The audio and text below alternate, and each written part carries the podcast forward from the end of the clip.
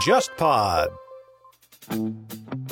各位听众，大家好，欢迎收听这一期的《谍海译文》啊。呃，今天又是沙青青老师打个招呼吧。大家好，我是安青。呃，我们《谍海译文》今天要聊一个跟最近的一个比较爆炸性的新闻有关的，就是最近发生了一起五角大楼的一个泄密事件。呃，前段时间就讨论的人还很多。这个事件中有很多就是比较离奇的一些元素啊，是从一个游戏宅和军迷这样的一个群体当中爆发出来的。类似的事情，我印象中啊，好像军迷圈子里面这种事情不算常见，也不罕见。对对，也不罕见。而且好像中国的军迷其实也有的，回头一会一会可以说一说。先要不那个沙老师，你先来向我们的听众大致来讲一讲吧，这是个什么样的事件？就三月份的时候，当时《纽约时报》他写了一篇报道，就是报道了一个泄密事件。这个泄密系的主角或者是肇事者吧。是一个年仅二十一岁的国民警卫队的一个初级的一个士兵，嗯，然后他通过各种各样的方式接触到了一些被打上绝密的标签的一些文件，然后在他自己的一些私人的社群，然后做了一些发布，然后这个社群呢，实际上是在美国一个比较小众的一个平台，这个平台的话，就是大家可以通过这平台去搭建各种各样的群组，嗯，那在群组上面可以进行各种各样的交流。当然，其中也不乏一些，比如说言论比较右翼的、比较偏激的，或者是比较死宅的一些话题。就比如说围绕某一个游戏、围绕某一个军事装备的这种讨论，就诸如此类吧。然后在这个泄密的平台和这个群组里面的话，实际上呃涉及到的成员人数非常少，其实也就几十个人，就这么一个很小的一个平台的一个社群的小组，在这里面泄露出了三百多份相关的呃文件。然后这批文件呢，通过各种各样的方式，从这个小组又泄露到了其他的呃网络平台上面去。对，甚至包括像推特上面也流传了很多从这里面被泄露出来的大概一百多份文件。嗯，然后这个事件本身的话，后来就引发了非常多的关注。一开始的话，当然是美国政府内部或者他军方内部的一些调查。后来的话，是《纽约时报》掌握到了这个消息的线索，然后写了一篇非常长的报道。然后在此之后呢，也做了很多跟踪的报道。最后的话，直接导致美国军方啊，就是出动了，就是说他们自己的武装力量，对这一名二十一岁的国民警卫队的士兵啊，进行了一个抓捕行动，而且整个新闻画面也充满了戏剧性啊，就全副武装的这种。特战队员对吧？冲到这个人的家里面去，然后然后这哥们儿呢就说穿了个短裤、T 恤衫，非常无辜的样子，然后就被带走了。然后这个事情当然后面还在后续的发酵当中了，因为当中通过媒体或者大家能看到披露出来的一些信息的话，涉及到现在的俄乌的冲突，涉及到美国对盟国以及其他国家的一些监视监控，呃，以及。以及其他的一些情报系统的一些运作的一些内部的一些消息吧，所以说这个事情本身的话，呃，还没有结束，还在持续的发酵中。对的，而且刚邵老师提到这些情报当中，因为涉及到文件体量非常大，对吧？里面最引起外界关注的其实是美国的情报机构对于这个俄乌战争的一些信息的掌控，就比如说各自的一些伤亡人数啊，以及相对的一些双方的一些军事弱点，尤其是乌克兰这块。对，所以当时其实三月底大概。爆发出来嘛？但是在一些比较小众的这些游戏群组里面，但是有一个比较大的时间节点，就是四月五号，是在那个 Telegram 上，对吧？有一个俄罗斯的账户发布了这样的一个文件，然后，而且据后续的报道说，这个文件当中的一些数据有可能被篡改，被篡改过，因为这个俄罗斯的 UP 主希望显示的这个俄军的那个数字比较能虚张声势一点，是啊，所以他真正被引起关注，应该是在那之后啊，之后就发生了我们看到的像《纽约时报》啊，他专门。呃，发了这样的一篇报道，然后让这个事情成其实成了一个国际性的事件，因为里面不但涉及了这些，比如说美国对于俄乌战争的很多的数数据的评估和收集，而且也展示了美国的这个间谍网络的一个内部运作啊，甚至他对于一些盟国或者说对于一些国家，包括是一些中东国家的这样的一些国家安全机密的这样的一个监控工作。对对，所以他也让可以说是外交上其实是让这个拜登政府啊也会感到一些压力。我看他好像美国的最高领导层都要出来回应这些事情。是的，这个事主吧，名字叫特谢拉。嗯，呃，他当时是在马赛诸塞州的国民警卫队，然后是他的一个情报一个部队。他现在是在做那个 IT 专家，对吧，IT 专家。然后他之前是个飞行员，哎，就是是一个比较低阶的飞行员。对对对，比较低阶的飞行员。因为国民警卫队他在这个空军部门，他也算是美国空军的一个预备役的部队嘛。是。然后的话，他是在二零二一年的时候获得了持有绝密的相关的一些许可，或者是一些 permission 吧。然后他能够去访问一些高度敏感性的这样一些项目。然后这个事情本身的话，比较离奇的一点是什么呢？因为这位哥们儿他在二一年获得这样一个就接触绝密信息的这样一个权限之后呢，就一直喜欢在他自己的那个我们前面提到那个群组里面吹嘘他有这方面的能力。我能看到各种各样涉及到美国，尤其是俄乌的一些最新的一些情报，时不时会在这个群组里面跟他的这些狐朋狗友进行吹嘘的。什么战争游戏爱好者，对对对对群体里面经常会发现这样，他们会去探讨一些，比如说数据，呃，尤其战争武器的一些数据，或者说一些战略战术角度的这样的一些话题啊。但是传统上来说，他们可能过去讨论的很多是一些二战啊、一战时代的数据，这些可能经过历史研究，档案确实也都披露了。但是在美国，这些真的有一些哈扣的军迷，对吧，在讨论一些非常现行的一些东西。对，然后比如说在讨论某个装备的参数的时候，甚至会围绕某个参数的高低，然后发生争论，然后以至于很多人会不惜以泄密的风险抛上一些所他是所谓的真实的数据来证明他的一些观点。对，就这个例子的话，就非常像特斯拉的这一次的一个事件本身。是的，而且他当时因为因为这个群组的话只有几十个人嘛，好像说这个聊天小组当时是成立于在二零二零年，对吧？新冠初期，所以当时很多人就只能待在家里面了嘛。而且这个小组的那个同号基本上就是一群对军事、枪械、游戏甚至宗教感兴趣的这样的一些。同号们，是而且呃好像是一个根据现在披露的信息，有点涉及到一些，比如说美国的 GOE 这样的一些群体。对因为他们喜欢玩的那些网络梗都涉及到一些种族歧视的话题嘛。对，包括像特斯拉本人，他好像在他的那些过去的同学眼中，也是一个类似的这样的一个军事宅就是一个很孤僻的死宅人。啊、对，很喜欢一些比如玩枪啊，以及对美国政府表示不满，敌视犹太人，然后敌视少数族裔。然后呢，就是他这样一个群组，呃，事后的话，因为这个事情已经已经曝光了嘛，然后很多人也来追查这个事情，然后甚至有一些媒体还采访到了这些群组的一些成员。这些群组的成员就是接受采访的时候，甚至也表示嘛，他们就觉得特斯拉之所以会呃通过这个群组的平台泄密，本身可能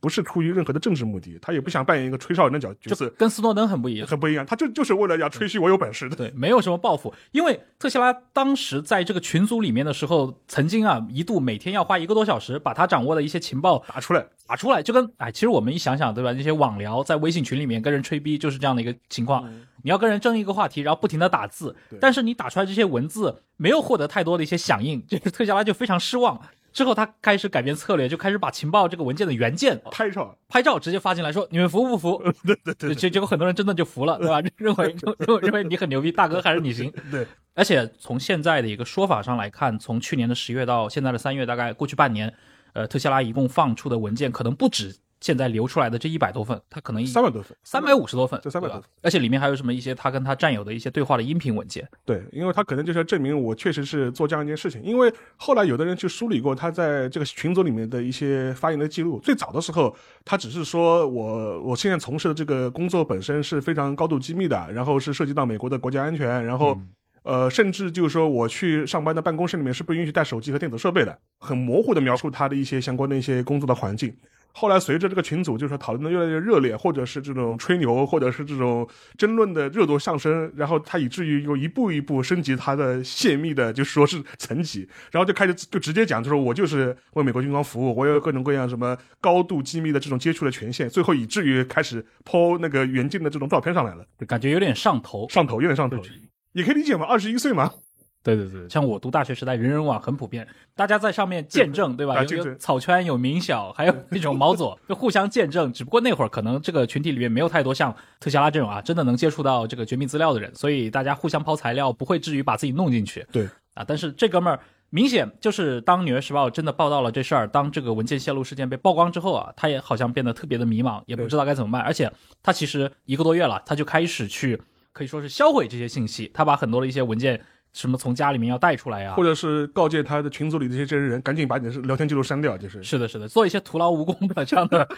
大家明显他确实已经慌神了，对啊，就是这么一个事件，对吧？所以让我们再次意识到啊，就是这个情报世界很多的一些泄密发生的非常匪夷所思，因为它带来的一些其实是一些真实的影响，对吧？尤其涉及到像正在发生当中的这个俄乌战争，它确实带来了大量的一些相关的信息被泄露出去了。你看最近的从《泰晤士报》到《纽约时报》，对吧？它这些报道当中，俄乌战争的一些死亡数据啊，这个东西都很容易被这些欧洲国家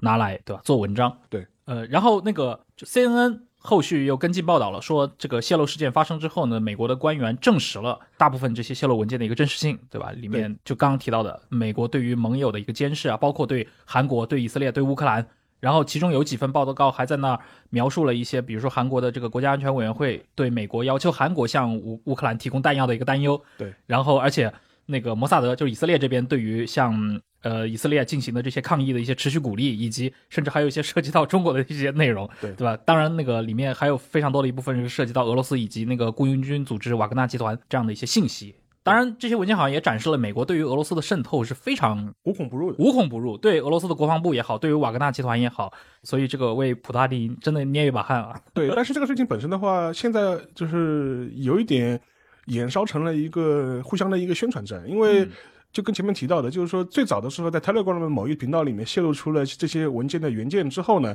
美国方面也会做很多解释，意思就是说这些泄露出的原件很有可能是被篡改过的，对而且就是是被呃俄方吧，或者是某些方面吧，就是有意的篡改了里面的一些数据，以佐证他们的一些相关的一些观点或者一些宣传。大概意思就是说，哎，这些泄露出来的东西你们也别全信，对吧？这个泄露是真泄露了，但是你们现在看到的所谓的泄露文件本身，实际上面可能并不是原貌的，所以他也会做很多这样的解释。当然，这里面半真半假吧，我觉得可能都有。然后对某些人来说，可能也确确实实是想利用一下这个事件本身造成的一些影响。对，但不管那些数据是否经过篡改，这一系列的被披露的文件至少可以印证，对吧？首先就是美国的情报机构对于俄罗斯，无论是它的这个呃情报机构，还是俄罗斯的这个国防部的渗透程度。对其次，它也展示了一些，比如说俄国的国内的这些一些矛盾。对，中间有有一些文件呈现了那个就是 FSB，就是那个俄罗斯的联邦安全局，对吧？在指责这个俄罗斯的国防部，国防部对说国防部也隐瞒了俄罗斯在乌克兰的伤亡情况。对这一系列的话，我觉得是一个比较好的一个观察现在所谓情报世界的一个侧面吧。因为另外一点的话，围绕这个事件本身，其实在美国甚至一些美国的盟国之间的话，也引发了很多这种讨论嘛。最大的一个讨论就是说，一个二年仅二十一岁的国民警卫队的 DJ 的这样一个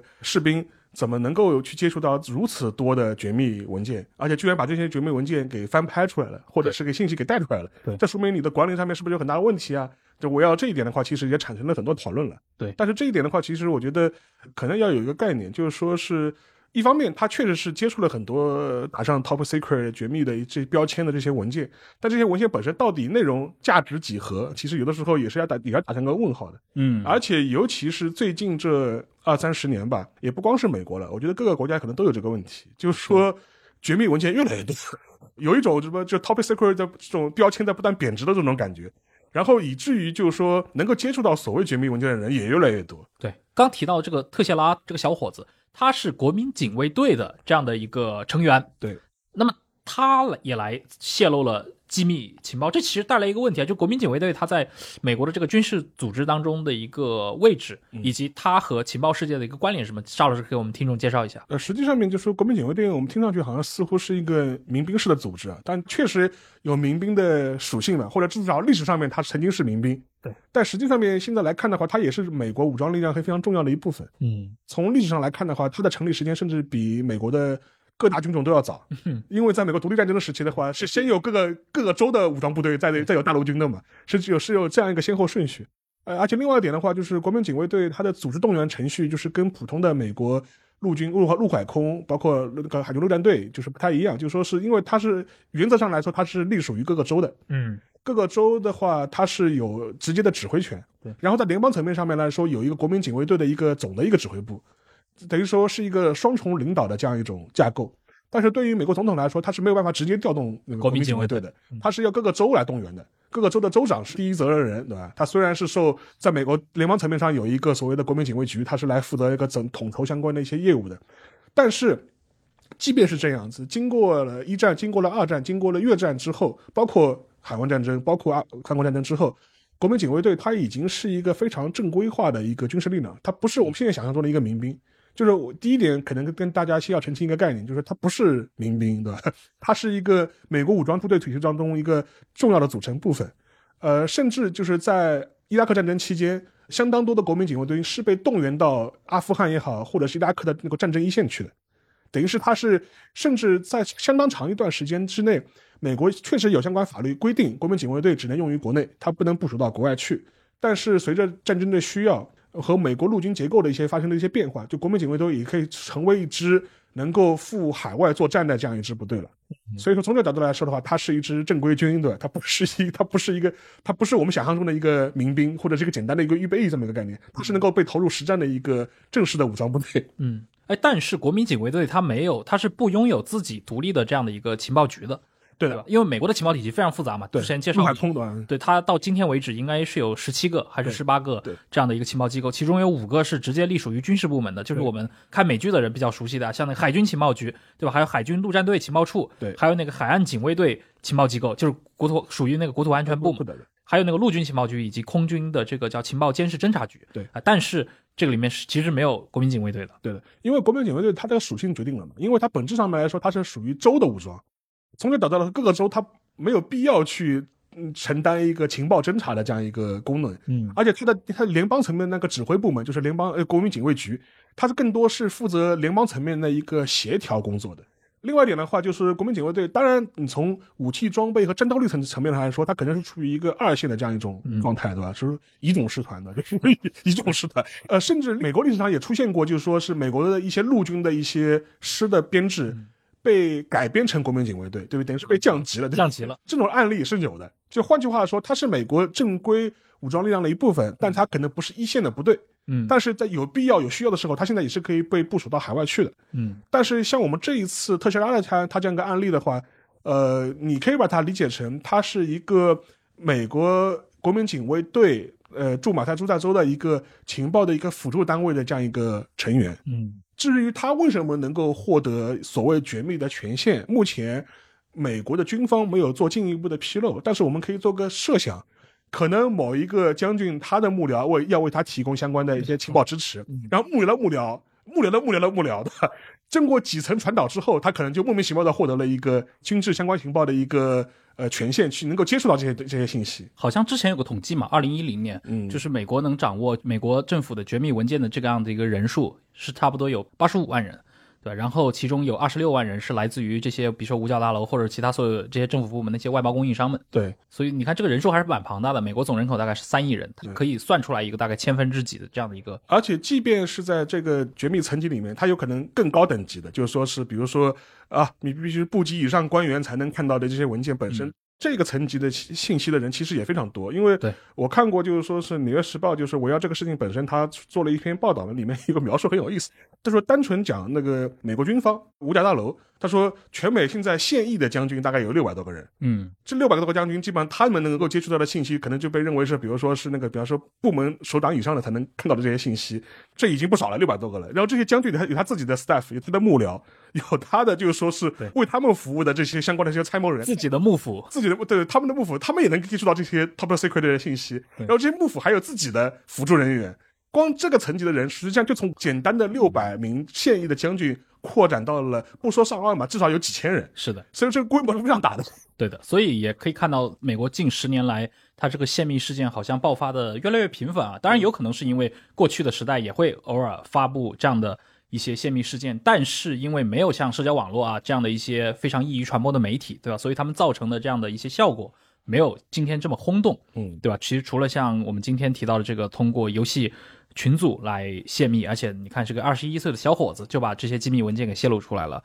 最近十年来，应该还是发生过好几起类似的泄密事件的。最主要就是从那个斯诺登开始，斯诺登开始，然后那个是不是在斯诺登之前啊？那个切尔西曼宁，切尔西曼宁，对对，曼宁他也是一个，就是二零一零年嘛，是一个陆军的情报分析员，他当时也才二十三岁吧，然后他窃取，然后泄露了超过七十万份对那个机密文件，这个事情当时非常大，而且当时主要针对的是在美军在伊拉克和阿富汗的战场的这些报告，以及像国务院当时的一些电报。对然后这批东西的话，实际上面后来就是成为了著名的维基解密的当时主要的信息的来源。是的，之后那个二零一三年，那当然就举世瞩目的这个爱德华斯诺登，对。他当时是那个国家安全局的一个情报承包商的雇员的一个身份，在在东京嘛参加那样的一个会议。这个斯诺登的事情，我们之前其实，在节目里面应该当时在聊 FBI 和 CIA 那期简简单提过那个事情啊，就是呃，其实也很有意思，对吧？他当时参与的那个行动是为了美国为了去看看，就是、啊、其他国家对。有没有在这些信息监控上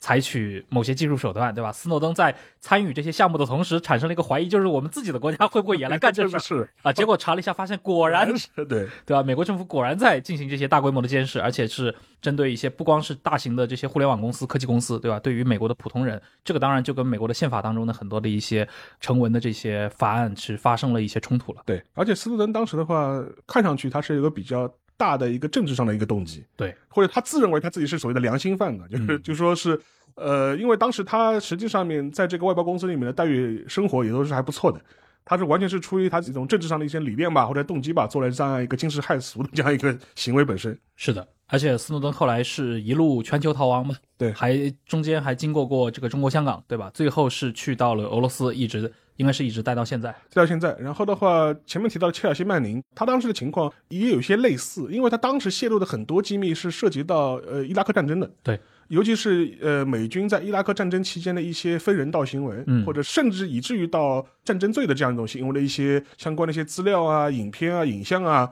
做了相关的一些披露。然后他就比较惨，因为他是二零一零年五月份被捕，然后就被判刑了。嗯，他是最近刚刚被放出来，二一年的时候是刑满释放，然后放出来了。这里面其实我们今天可以来重点谈一谈啊这种美国的这个情报体系，对吧？它作为一个体系本身，因为刚刚其实提到了这种泄密的事件。时不时发生，尤其最近十年来，好像经常发生，而且往往是它不是被某个叛变的高官披露出去的，而是被这些看起来完全就是这个整个大厦当中的某一个螺丝钉对，给泄露出去的。那很容易大家就产生一种想象啊，就觉得你这个美国的整个的这个情报体系现在是不是变得对吧四面漏水？嗯，而且这种所谓的情报，按说是非常重视保密，对吧？对你还有这么多外包外包的供应商，对，以及你像这次说到了这个小兄弟，对吧？二十一岁，他是个国民警卫队的一个低阶的一个情报人员，对。这里面还涉及到就是美国军队的一些架构啊，比如说像国民警卫队跟这个美军之间的关系。我觉得今天可以来聊一聊这些事儿啊，就整个的美国这个情报体系。是啊。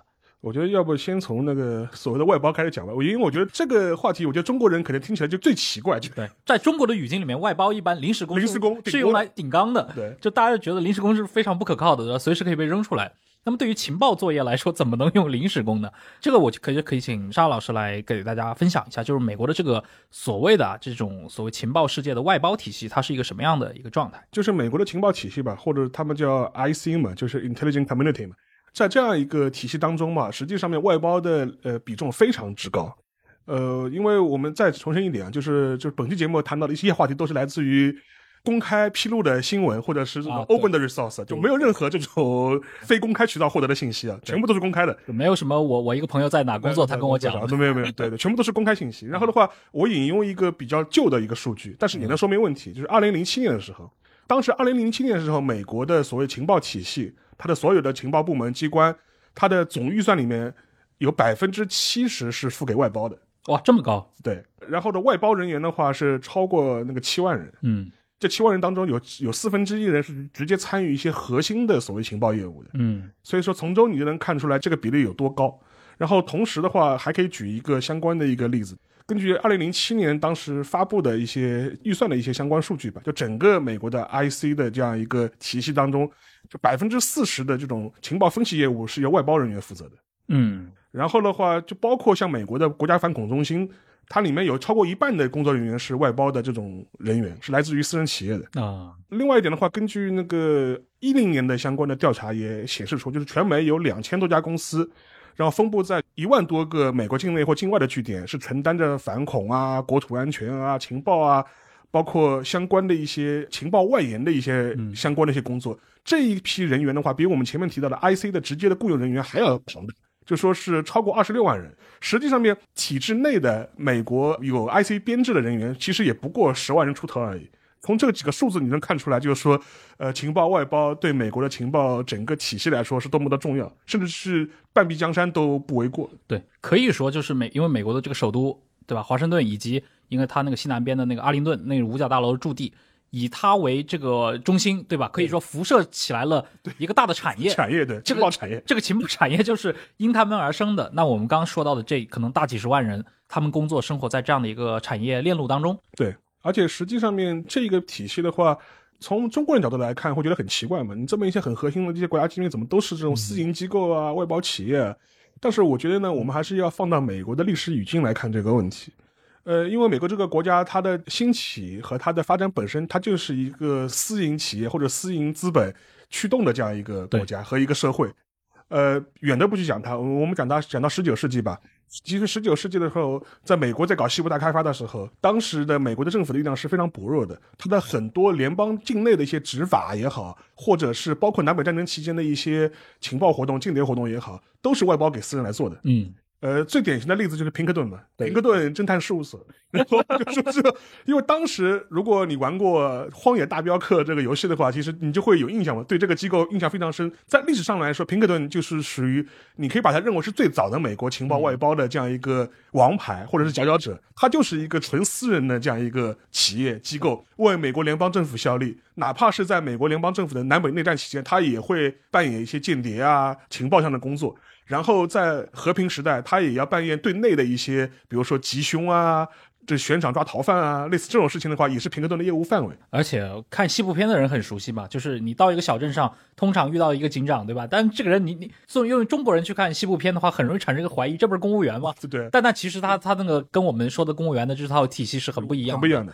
对的，他有点那种民选的这样的一个概念。对对对，就 Marshall 嘛，对是的，是的。所以说这套东西的话，但对美国人来说是非常天然的这一套体系，非常非常自然。历史上面就我们就是这么玩的。是的，而且说到这个情报的承包商，一般来说的话，我们其实一般在讨论的是他的其中的某一个类型，也就是说那种所谓叫作为核心人才知识的这样的一个承包商。对，就这个承包商其实为雇主提供的是那种情报搜集啊以及情报分析的工作，比如说斯诺登做的那样。是啊，但是实际上在情报世界的这些承包商也是五花八门的。是大体上你可以把它分成几类嘛，有一类是那种所谓的一些硬件服务商。对比如说我向五角大楼提供我的这个卫星，提供我的这个计算机，对吧？这这是一类承包商，但可能它不涉及到一些人员啊这样的一些具体的提供。还有一类呢，可能提供的这个商品属性的价值比较低，对。或者说它这个秘密等级也相应的话应该很低，就比如提供食品啊，提供安保，这是另一类，就辅助类的服务承承包商。是，然后第三类才是我们刚刚说到的，它是以提供人才为主这一类的私人承包商，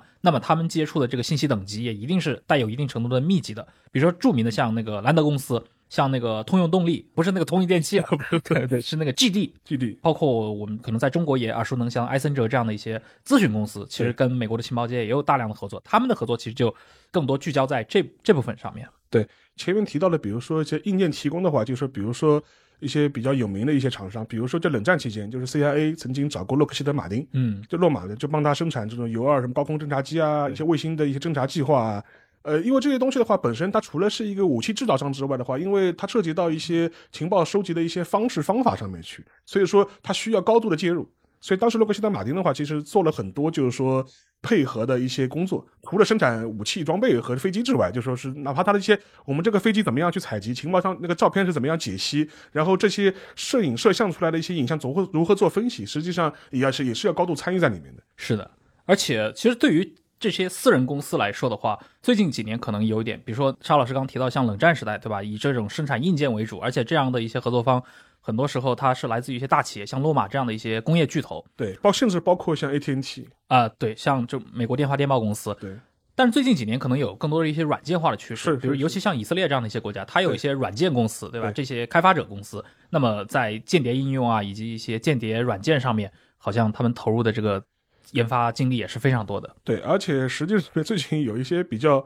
好玩的一些案例吧，就比如说以色列，二零一七年的时候，当时那个沙特，沙特方面的话，曾经雇佣一家以色列的呃高科技企业，帮他追踪所谓的散布在尤其是非洲地区的一些意意见人士。对，然后这也非常奇怪啊，就是沙特找到以色列说你帮我去搞定这个事情，其实这也是种外包服务嘛。对，当然实际上面这套东西的话，美国人玩的也是更加的溜了，也是也历史也更加长。沙老师刚提到沙特使用以色列的间谍软软件这个事情啊，这其实还有背后有个大背景，对吧？嗯这个具体感兴趣可以去听你那个对对对刘怡刘怡的节目，对吧？涉及到以色列和这个传统中东阿拉伯国家的这个世纪大和解。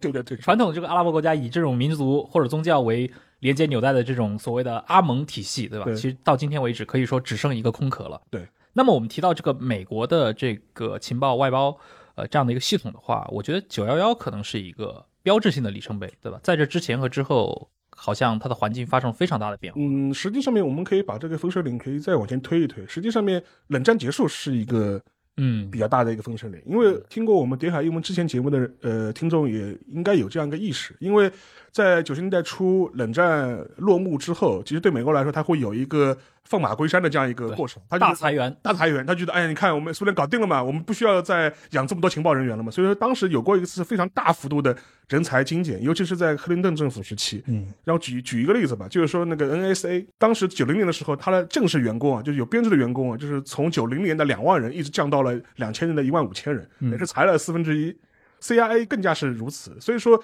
对于当时的美国来说的话，尤其是呃在二两千年初的时候，迎来了九幺幺这个事件之后呢，其实面临一个很大的问题是什么呢？他的很多的一些老员工，要么是被裁员了，嗯，要么就是流落到了一些私营机构上面去了，转业了，然后就导致就说他当时的情报体系很难在短时间内，然后是和或者是有限的预算情况之下去应对这样一个快速发展的这样一个环境威胁，所以以至于他很多时候就一开始更加多的去仰仗所谓的私营的外包的这样一批情报力量。各位好，长期以来，忽左忽右和图书的关系一直密不可分。我们在公众号的资料延伸，还有 JustPod 的小红书账号上，长期都在整理节目中提到的书单，并且也邀请研究者、作者们登上节目。还有 JustPod 的夏日订番 Just Read 活动，最近呢，忽左忽右也上线了卖书业务，可以前往公众号忽左忽右 Left Right 回复“买书”两个字，了解详情。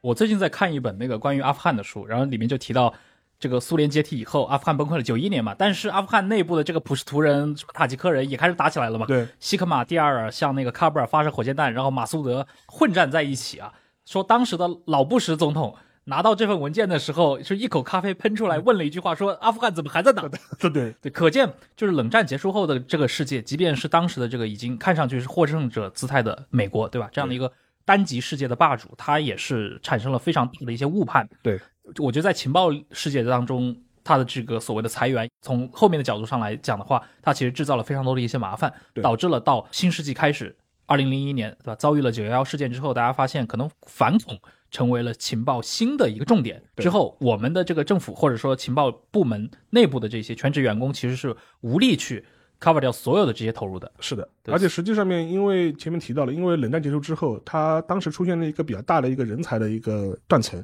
嗯就是很多冷战老兵就卸甲归田了，要么退休了，要么就觉得反正现在国家安全也不是很重要了，我也去赚钱养家吧。然后就导致个结果，就是我看过一个统计，就是说是两千零四零五年的时候，当时就是整个 CIA 内部，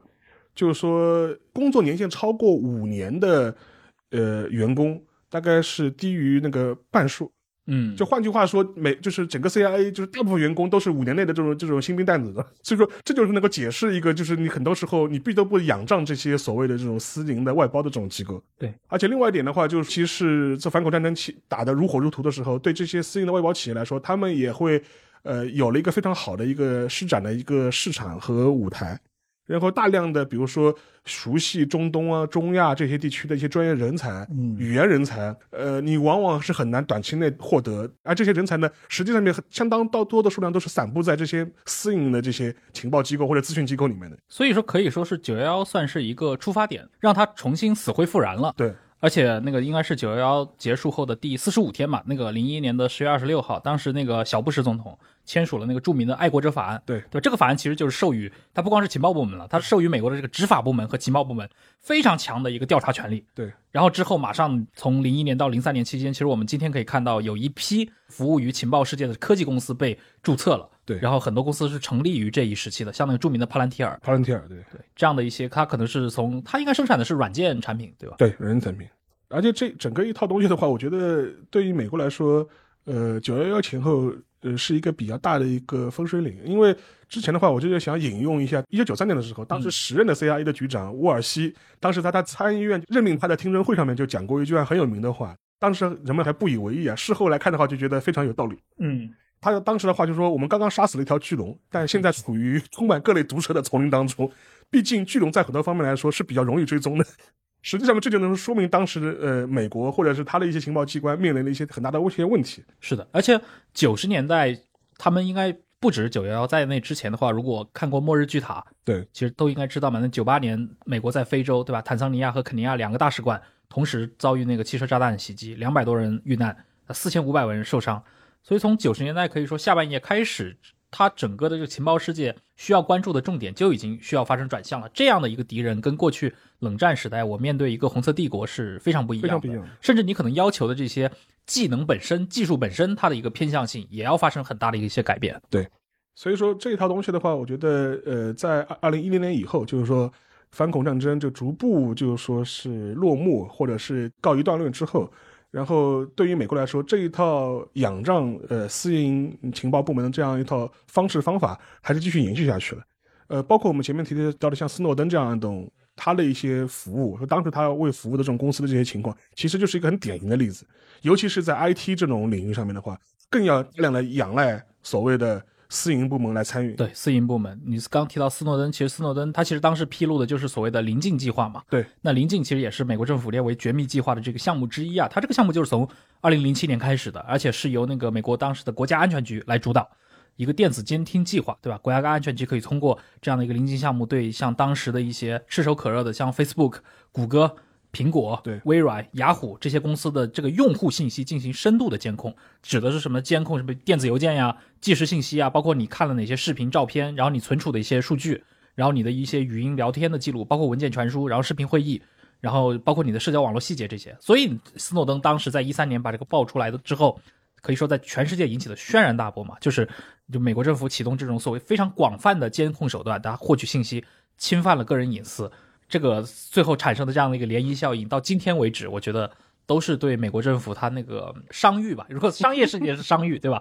在那个政治世界，可能就是这个政府的信誉是产生了非常大的怀疑的。对，而且这一套东西本身，实际上面在冷战时期，美国政府就在做，但是它的做的方式可能更多，至少我们现在看到的一些资料显示，它更多是针对国外的。比如说我前面提到 AT&T 嘛，嗯，当时他就希望通过 AT&T 做了很多洲际的一些电话电报网络的一些监控。嗯，呃，当时最有名的一个例子，因为 AT&T 当时参与到，呃，当时伊朗巴列维政府的他一些国民基建当中去啊，所以说当时就是说是事后的能够看到的一些情报就显示，就是说当时 AT&T 其实在为当时的伊朗政府巴列维政府做国内通信基建的时候，也放了很多这种监听的这种设备在当中去。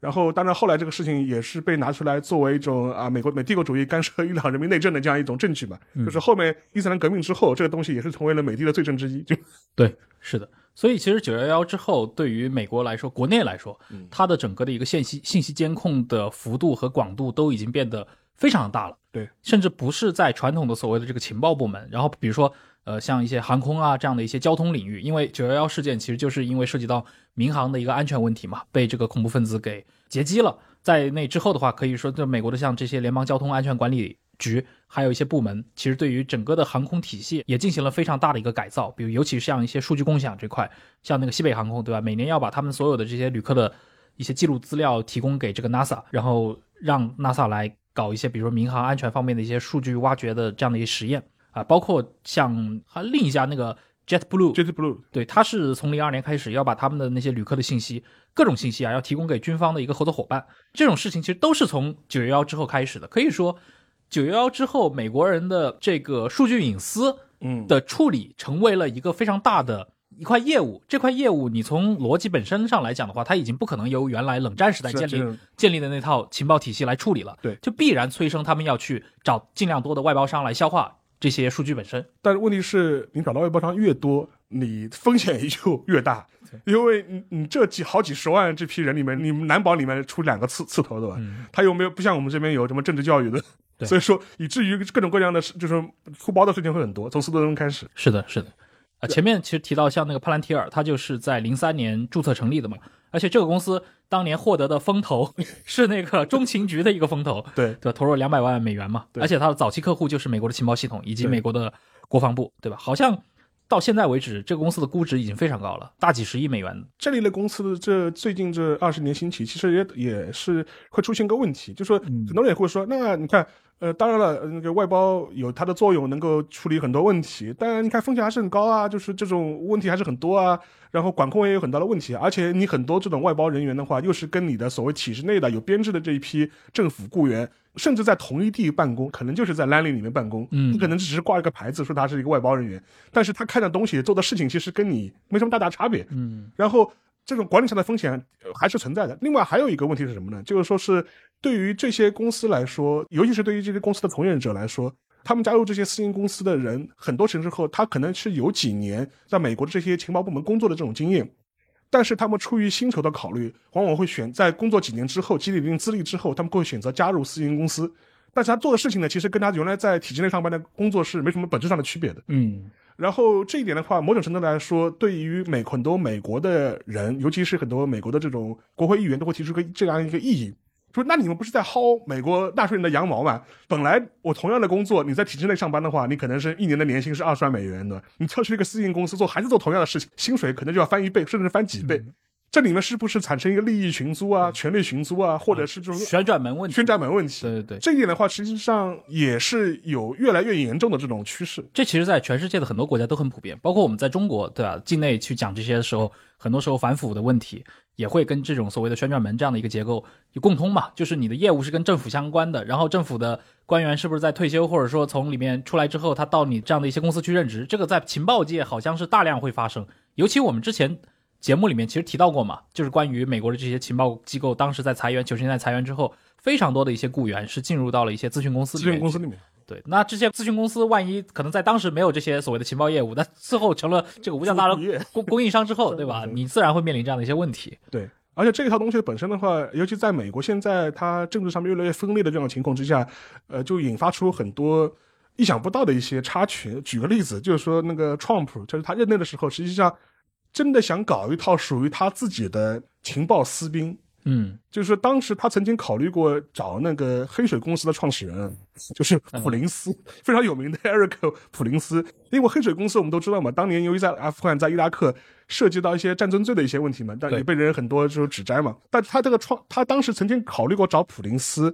帮他建立一套就是独立在 CIA 之外的全球的私营间谍网络，嗯呃，然后可以绕过一些官方的情报机构独自运作。当时的说法是协助白宫啊打击情报界内部的很多反川普的 Deep State。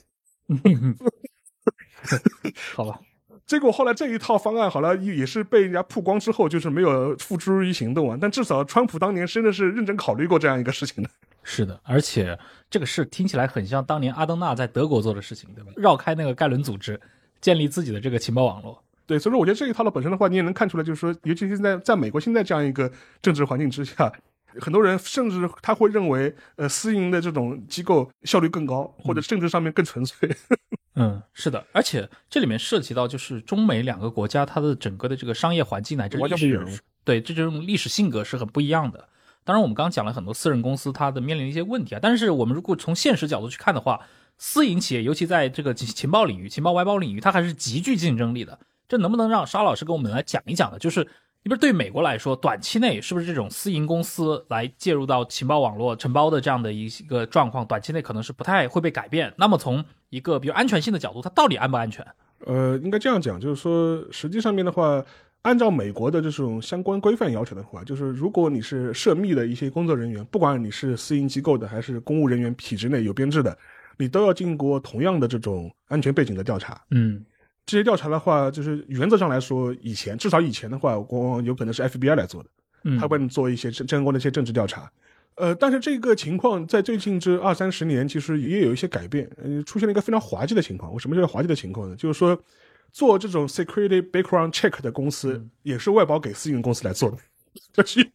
政政审其实 对，就是政审也是外包给这种私营机构来做的。嗯这这这个一点的话，你就觉得发现就变成个套娃的这样一个事情了。因为对于很多这种政府机关来说，尤其是美国的这种情报部这种公家部门来说，呃，你可以把它认为它是有一种使用上瘾的这种感觉，以至于就很难戒断了。就跟你前面提到的一点，第一点的话，它效率足够高，嗯因为它是完全是按照商业逻辑在运作的这样一套体系，它有足够高的效率来做一些相关的一些事情。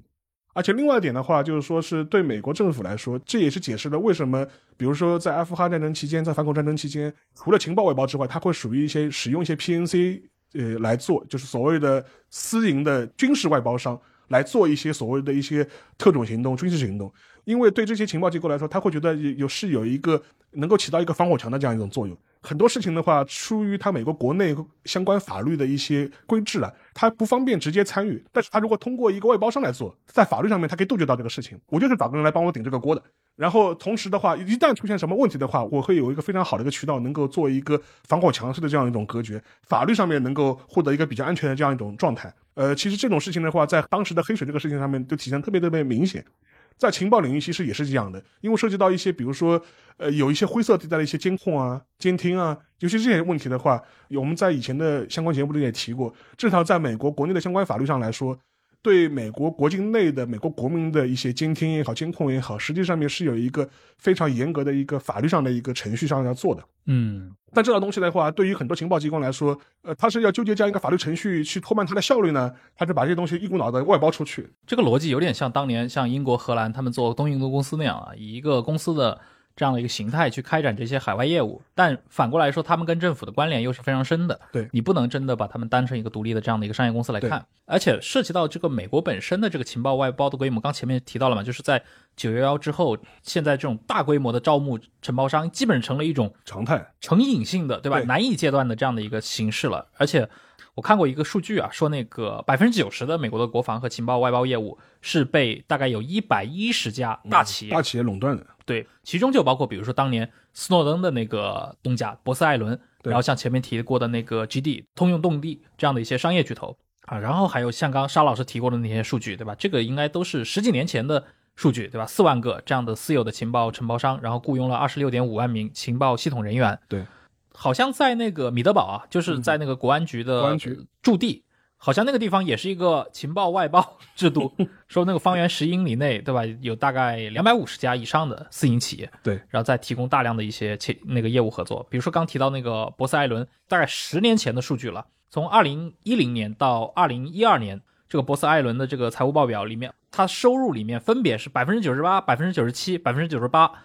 的收入是来自于美国政府。部门提供的外包服务，就这些公司好像有一个特点，它只服务于美国政府本身。对我觉得这个好像有点跟全世界别的，比如说跟以色列的情报机构好像有一个不太一样的地方啊。这到底是因为就美国的业务足够大，还是这些比如说美国的私营公司它这个国别属性还是更强一点呃，两者应该都有，嗯两者都有。因为其实美国的情报业务讲穿了就是就是全球的情报业务。啊？对，美国你看那个 军军费业务和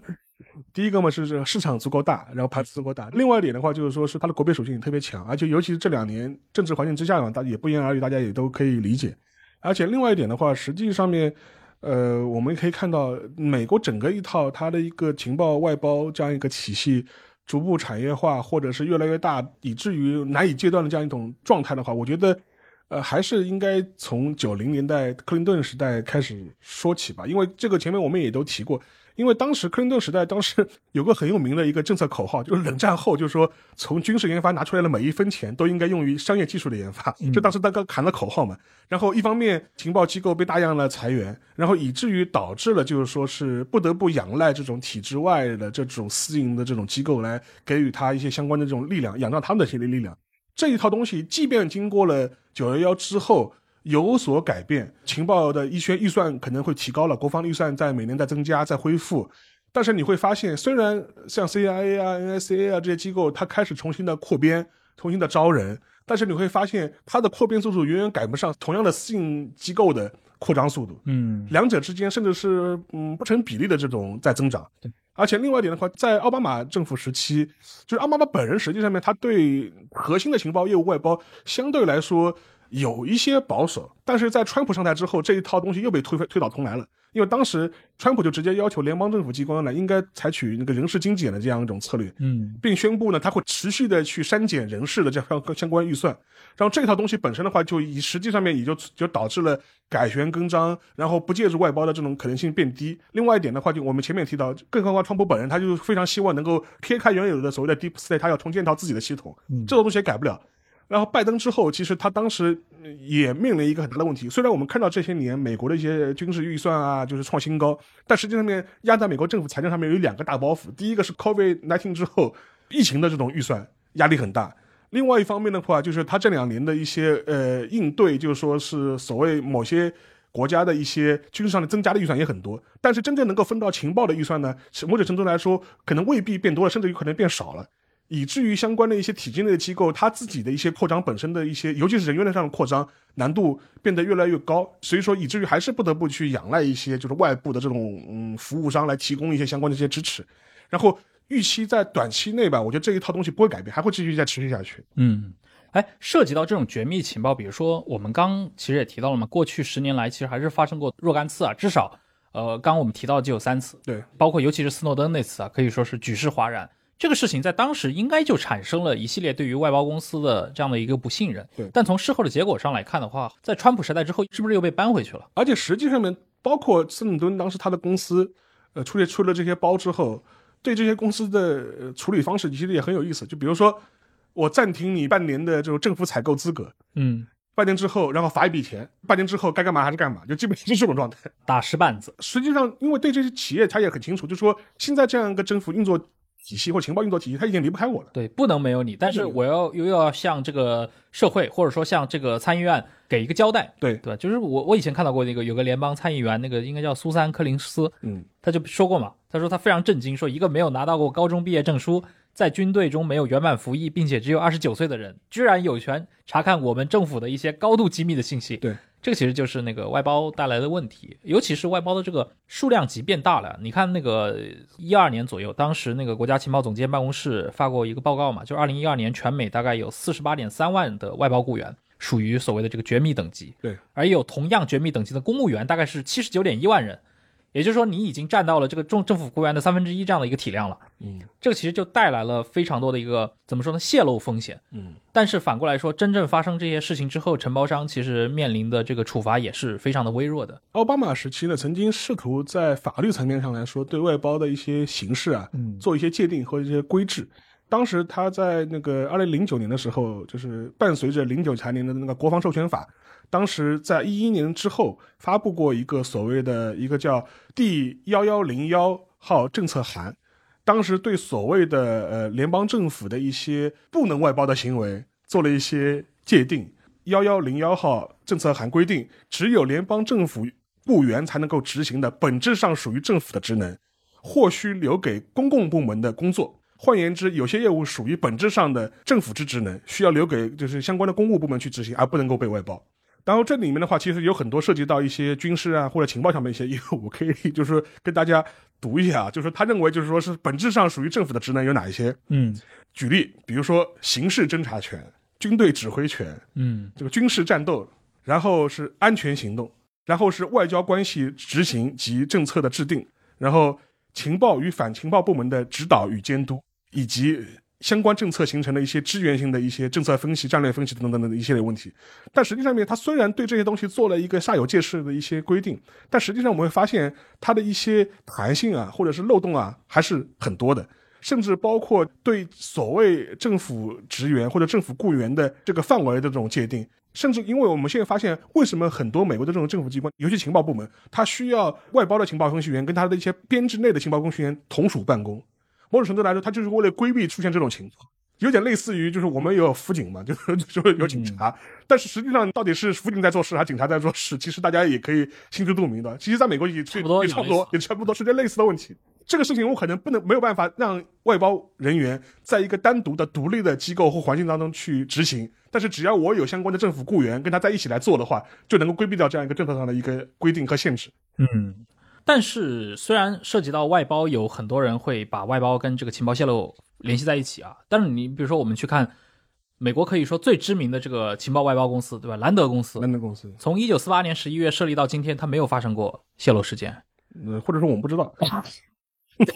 就是我我我想的是，就是从某个角度上来讲的话，我们就是会过度关注那些已经发生的泄露事件嘛。但是如果公允的从一个这么多人在从事这个行业，有这么多的公司在作为供应商，甚至它的历史可以追溯的这么长，对吧？跨越七十年的时间，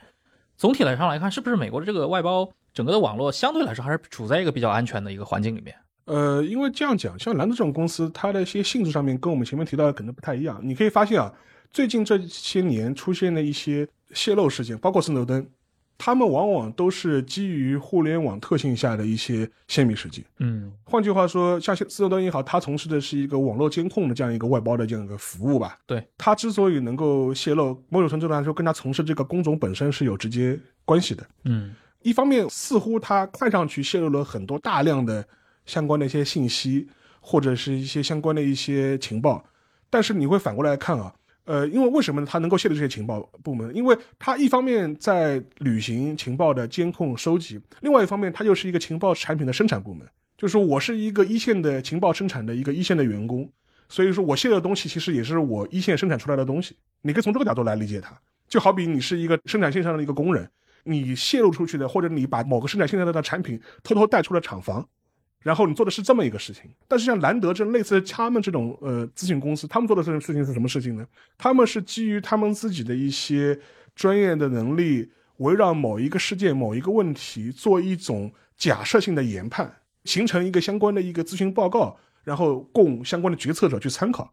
对他们来说，他们获得的一些信息本身，一方面可能是他们自己长期积累来的一些信息，另外一方面的话，有可能是政府相关部门交给他们的信息。我们基于你交给这我的信息，我来做一个相关的一个推演。所以说，对他们来说，它不涉及到一些很直接的情报产品。嗯，这就解释了为什么，就是说你可能很难啊，兰德啊，他好像没什么相关信息出呃那个泄露出来，因为它本身它不是一个情报信息的生产部门，嗯它是一个基于一些很初级的产品，我都做再加工。但是像斯诺登这种这种外包企业，因为尤其是这些年，它直接跟互联网相关之后，它就是一个直接在一线的情报生产的这样一个机关，所以它泄出来的东西就是它自己生产生产出来的产品。兰德是一个再加工的一个过程。嗯除了这里面这些情报公司泄密这个事件本身，那现在是因为有了这个社交媒体，对吧？你捂不住，你能够暴露出来。嗯那么在前互联网时代啊，就比如说偶尔也会发生这样的一些事件，最有名的可能是比如说《纽约时报》一九七一年，对吧？当时的那个泄密事件档案，这里面涉及到一个公共媒体或者说这种私营媒有影响力的大媒体在这中间发生的作为，好像这个东西会经常跟一些伦理问题发生关系，对吧？情报世界往往意味着一线的这些特勤人员或者说一线的一些特别行动，它身处于某种危险当中。对，但是这些事件往往因为泄密被一些大的媒体曝光了。对，它直接作用于让这些一线人员置身于某种危险里面去。呃，你这套说法就是现在美国政府在批斯诺登或者是抓斯诺登对对对，的论调。暴露线人。他的意思就是，他不跟你讨论，就是我这个监控本身是对还是错，就是在伦理上、在法律上面有问题。我跟你讨论的是，你这个事情的话，让我们的一些工作人员就是处于危险当中，生命危险。生命危险当中，他是通过这个理由来塑造他的合法性，来追究你的相关责任，这是他的一套说法。嗯，呃，所以说你说有道理吗？大概有道理吧。但是这套东西的话，实际上面对于美国政府来说，从七十年代、六十年代越战开始，其实围绕这套东西的一些争论啊，其实一直就存在嘛。最典型就是一九七一年嘛，《纽约时报》诉美国政府嘛，对对对，当时的所谓的五角大楼泄密事件。而且这个这个事件本身的话，实际上面更符合我们原来对这一套泄密的一些政治内幕的一些想象。嗯，想象都里面都有个生猴，然后对生猴把这个什么某个报告给你偷偷带出来啦，对然后交出来了，他可能是出于比如说，哎呀，我良心上过意不去啊，或者是我我出于政治上的一些动机啊，我要做这样一些事情。嗯，当然那个生猴这个最开始是不是用来形容尼克森那个水门事件当时的那个爆料人？对也也是几十年之后才曝光了他这个到底是谁。到底是谁？所以说这套东西的话，我觉得本质上面，我觉得跟现在的整个舆论环境也好，和很多这种发布的这种形式来说，已经是非常不一样了。是的，除了这些情报外包商啊本身的这样的一个存在，以及他们带来的这个情报泄露的风险，其实我觉得我们的世界现在正在面临一些更大的改变。嗯你比如说最近一两年大家感受更深的这些，像 OpenAI 对吧，像 ChatGPT，以及像更多的开源情报，这个应该是在情报世界被讨论了很久的一个东西。就沙老师能不能来谈谈，就是开源情报今天来说的话，是不是对咱们的这个世界，尤其情报的这种发生机制？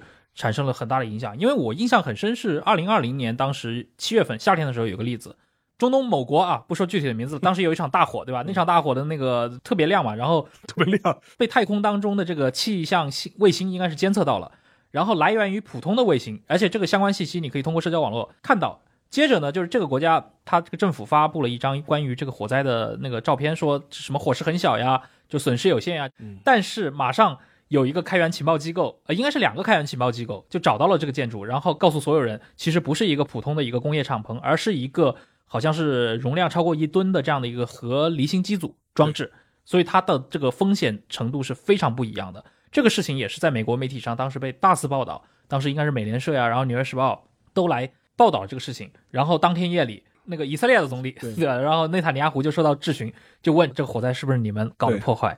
这个这个事情其实因为整个信息啊，它从事故发生到最后引发了一场政治事件，它几乎就是从一个民众自发的开源网络里面爆发出来的，它没有一个商业公司或者说政府部门在中间。主动来制造它，当然，当然有可能背后对也也有这种可能，更深层次的，对对对。但我们只讨论看到的信息的话是这样子，你觉得这个是开源对现在世界的改变吗？因为开源情报或者是开源信息研究，现在其实也是一个蛮热门的一个话题吧。嗯，因为这一点的话，其实某种程度来说，也是因为这些年互联网的发展，然后数据科学的发展，让这些东西越来越多成为可能性。因为以前的话，你做很多所谓的开源情报的话，你更多是要靠人力去做积累的。我举个例子，就比如说，呃，你去搜集一些公开出版物的相关的一些信息，然后做归纳、做做做整理。更多的话是基于纸质的出版物，这套东西其实某种程度来说并不新鲜，一直一直都有人在做。对，然后从中的话，甚至可以做一些呃语句的一些文本的一些分析。我举个例子，就是说是像 CIA 就有著名的读报组嘛。所以说读社会主义国家的报纸，然后从中读出微言大义出来。克里姆林宫学，对对，读报纸，然后或者是读那个相关的一些广播，哎，通过一些词汇的变化，包括人物的排排序，然后去归纳一些可能的一些线索，哎，是不是发生一些某些事情了？就用今天的话说，就听床师啊，对 对 对对对对对。所以说这套东西的话，实际上你可以把它认为是类似的一种所谓的开开源情报，嗯，或者是公开公开信息的一些分析方式。哎，不过今天大家面临的其实倒不是说如何去分析它本身，而是你获取信息的这个手段。你比如说刚刚说到像像卫星地图，对吧？像这些东西，可能在六十年代你不是政府的这些相应的工作人员，或者说你是这种专门的外包供应商，你是没法接触这些信息的。对。但今天可能两个，比如说在某个大学里面的大学生。我就可以利用已有的这些非常简易的、门槛很低的这些工具，来实现这样的一些情报分析。对，现在有一个非常我不是太喜欢的一个专有词汇，叫社会工作。怎么说？它这个社会工作的概念是基于所谓的一些公开流传的一些信息，做一些社会分析。你甚至某种程度来说，你可以把它理解成人肉，其实也就是一种社工。而且实际上面，如果大家如果想感受这种东西的话，大家可以甚至有一些电脑游戏、电子游戏，它就模拟了这样一种社工的一些工作。我推荐一个。我以前玩过一个游戏，他就说你被某国的相关部门的人就说是抓来了，我丢给你一个陌生人的手机，然后告诉你一些相关这个人的一些相关线索，说你帮我去搜集他的社交平台上的一些只言片语，然后去打开这个手机的密码，破解里面手机里面相关的一些线索、一些 A P P，然后相关的情况呢你要汇报给我，然后如果你能够成功的话，我就赦免你的相关的一些罪行，然后这套东西的话，实际上面就是在做所谓的社工。啊，然后这套东西的话，其实某种程度来说，就是你基于，尤其是在现在的这这种互联网社交平台，是个人也好，还是机构也好，甚至政府也好，它留在网络上的一些线索、片段、信息会非常多。就基于你以一套比较合适的一套有效率的方法，如何去整合这些信息，拼凑出你所希望了解的一些事件的的一些全貌，或者是部分的全貌。这种程程度来说，也是开源情报在做的一个事情。甚至我可以再举一个更简单的例子，就比如说我们现在可能会做很多的一些专利的一些分析。如果做专利分析的人可能会做一个什么事情呢？就说是通过。对专利信息的检索，去判断某些企业它的一些发展方向。最著名的是戴森嘛，当时戴森造车这个事情，就是一个是个英国还是美国美国美国记者去搜它专利嘛，注册专利，发现这些专利拼在一起就是一辆车。但是这个东西本身的话，也是有虚虚实实的，就是有些公司它可能注册一大堆专利，可能只是作为一种信息的一种模糊或者这种保护。对，它可以进行一些所谓的就是战略欺诈嘛。对，所以这一套东西的话，实际上面在。企业在专利在相关的信息领域，其实已经普及的非常开了。对，那这东西从某种程度来说，就是一种公开的信息，open resource 的这种情报。我觉得中国网友最熟悉的所谓的这个开源情报分析，就是十几年前随着社交网络和这个论坛 BBS 火起来之后的人肉搜索。把一个正常公民的全部身份信息、家庭住址、身份证号码全部扒扒出出来，对，而且他肯定不是一个人做到的，是一群人，对吧？在不停的叠加以众包的形式把这些信息挖得干干透透的。其实就跟今天很像了，只不过今天他可能增加了一些所谓的一些技能门槛。对，而且这套东西的话，随着相关大数据工具的越来越普及和新的进展，变得越来门槛越来越低。嗯，这哎这里面我觉得可以重点来讲一讲那个 Bellingcat，就那个响铃猫，嗯，它应该算是一个团体，对吧？对，它最著名的事件也是就是前几年嘛，应该是二零年，当时伊朗德黑兰的那个飞机坠毁的事件，就一个乌克兰航空的公司，公司嘛，它一个民航，然后在德黑兰机场起飞后不久坠毁了，然后机上应该是有一百六十七个乘客，还有九名机组人员，那全部死亡。然后当时就有那个外国媒体立刻指责是那个伊朗空管局击落的，当然那个伊朗是矢口否认了，然后说是机械故障所致。但是就看到那个争议之后，应该当时那个就响铃猫这个组织，他就也加入了所谓的这个调查大军，而且他依赖的全部都是公开的这个信息，就比如说媒体公布的失事客机坠毁照片，然后包括像那个匿名网友拍摄的一些坠毁前的视频，呃，还有一些失事客机的那个飞行轨迹，飞行轨迹，对。对，那个轨迹，因为你可以从那个就是我们今天说什么航理纵横之类的这样的一些 App 上你可以查到的。对，反正他们综合之后得出一个结论，就是坠毁的这个客机就是被他们当时用词也没有说直接说是伊朗政府，就是伊朗境内势力打下的。那马上三天后，那个伊朗确实发了声明，就说失事客机是伊朗军队误击，呃误击，他他说当时说的是非故意击落的，对，飞反正是我击落的，但是 不是故意打下来的。但这个事情也让那个响铃猫就是名声大噪啊，对，它其实某种程度上，你可以把它理解成是一个众包式的这样一个工作。都是业余爱好，就感觉是一群国外的谍海译文的听友们 组成的这样一个组织。哦，你就把你就发现很危险啊！你说啊，开玩笑，开玩笑，不要当真。对我，我们只是一个播播客而已。对对，这个组织好像是，也就是成立了不到十年吧，应该。对，一四年那个组织者叫什么？希金斯。对，它就是一个新闻社区嘛。对，新闻社区。然后之后就参与的人越来越多嘛，然后有很多的一些专业记者呀，就是信息的，就是他们的人员的专业化程度也越来越高，而且有点那种，现在是不是有有有点变成了一个像一个 NGO 一样？对，像个 NGO 一样。但是呢，就是说，虽然像响铃猫这样这种社群社群吧，或者这样一个团体吧，他做了很多事情，但是某种程度来说，我还是要提醒一点，就是说，现在看到的很多关于呃利用开源情报嗯或信开源信息做的一些相关的一些研究吧、报道吧，或者是写的一些相关文章吧，我们在看的时候，可能还是要保持着一份谨慎的态度的，因为实际上面随着现在嗯大数据技术的成熟以及 AI 的技术的成熟，基于这些东西的造假的各种可能性也越来越高，对。成本也越来越低，成本也越来越低。它很容易变成一种信息污染的一个分发渠道。对对，它甚至有可能就跟这一次的所谓泄密事件一样，可能某些势力它会嵌入一些假的一些信息，在一个大的一个真实的泄露情报当中去，嗯，就是我再嵌一个假的片段在里面去对，这样的话看上去还是更真嘛。就是说什么样的谎话是最好的谎话？就是说有真话里面包着的谎话是最好。百分之九十的是是真实的，对然后我在里面百分之十我去修改一下数据，对或者篡改一下里面的核心内容，核心内容，所以这种是非常值得担心的。而且而且另外一点的话，就说是，尤其是开源情报这一点的话，就某种程度上来说，我个人建议啊，就说是我们的听众啊，就说还是听听就好，对吧？因为真的去做这种类似的事情的话，就是你不知道会产生什么样的后果。嗯，所以说，我觉得从这点来说，大家还是还是保持着一个谨慎和安全的态度，就是我们了解到有这么一个事情就可以了。就像那种比如说一般的这些国家的政府，或者说像这种专业的情报机构，他们会去跟开源情报合作，或者说展开任何的交流吗？还还是说各自是在彼此不同的次元？呃，我觉得现在交织的情况会越来越多。嗯我倒不是说人员方面有什么，嗯，就是交集，很多手法上面其实有很多交集。啊，就比如说相关的一些网站，尤其是各个现在各个国家它的一些政府的一些相关网站，都会有所谓的反爬虫的这样一种技术保障。嗯为什么呢？就是因为相关的机构吧，无论是某些机构也好，还是个人也好，你都可以开发个爬虫程序去爬你的网站呀。然后现在的话，就是基于这一点的话，很多也会出现一些反制的一些措施。他为什么要爬你的网站呢？就是你网站第一点，我不说黑客吧，你的网站的信息都是按道理来说都是一些公开的信息嘛。嗯但是这即便这些公开的信息，我做了长时间长时段的积累之后，我是能看出一些蛛丝马迹的变化的。你可以把它理解成一个大数据下的读报学，对吧？我读我就读你的网站信息的增减、排布，然后信息的发布的这种方式的变化，我就能推导出一些很多的信相关信息出来。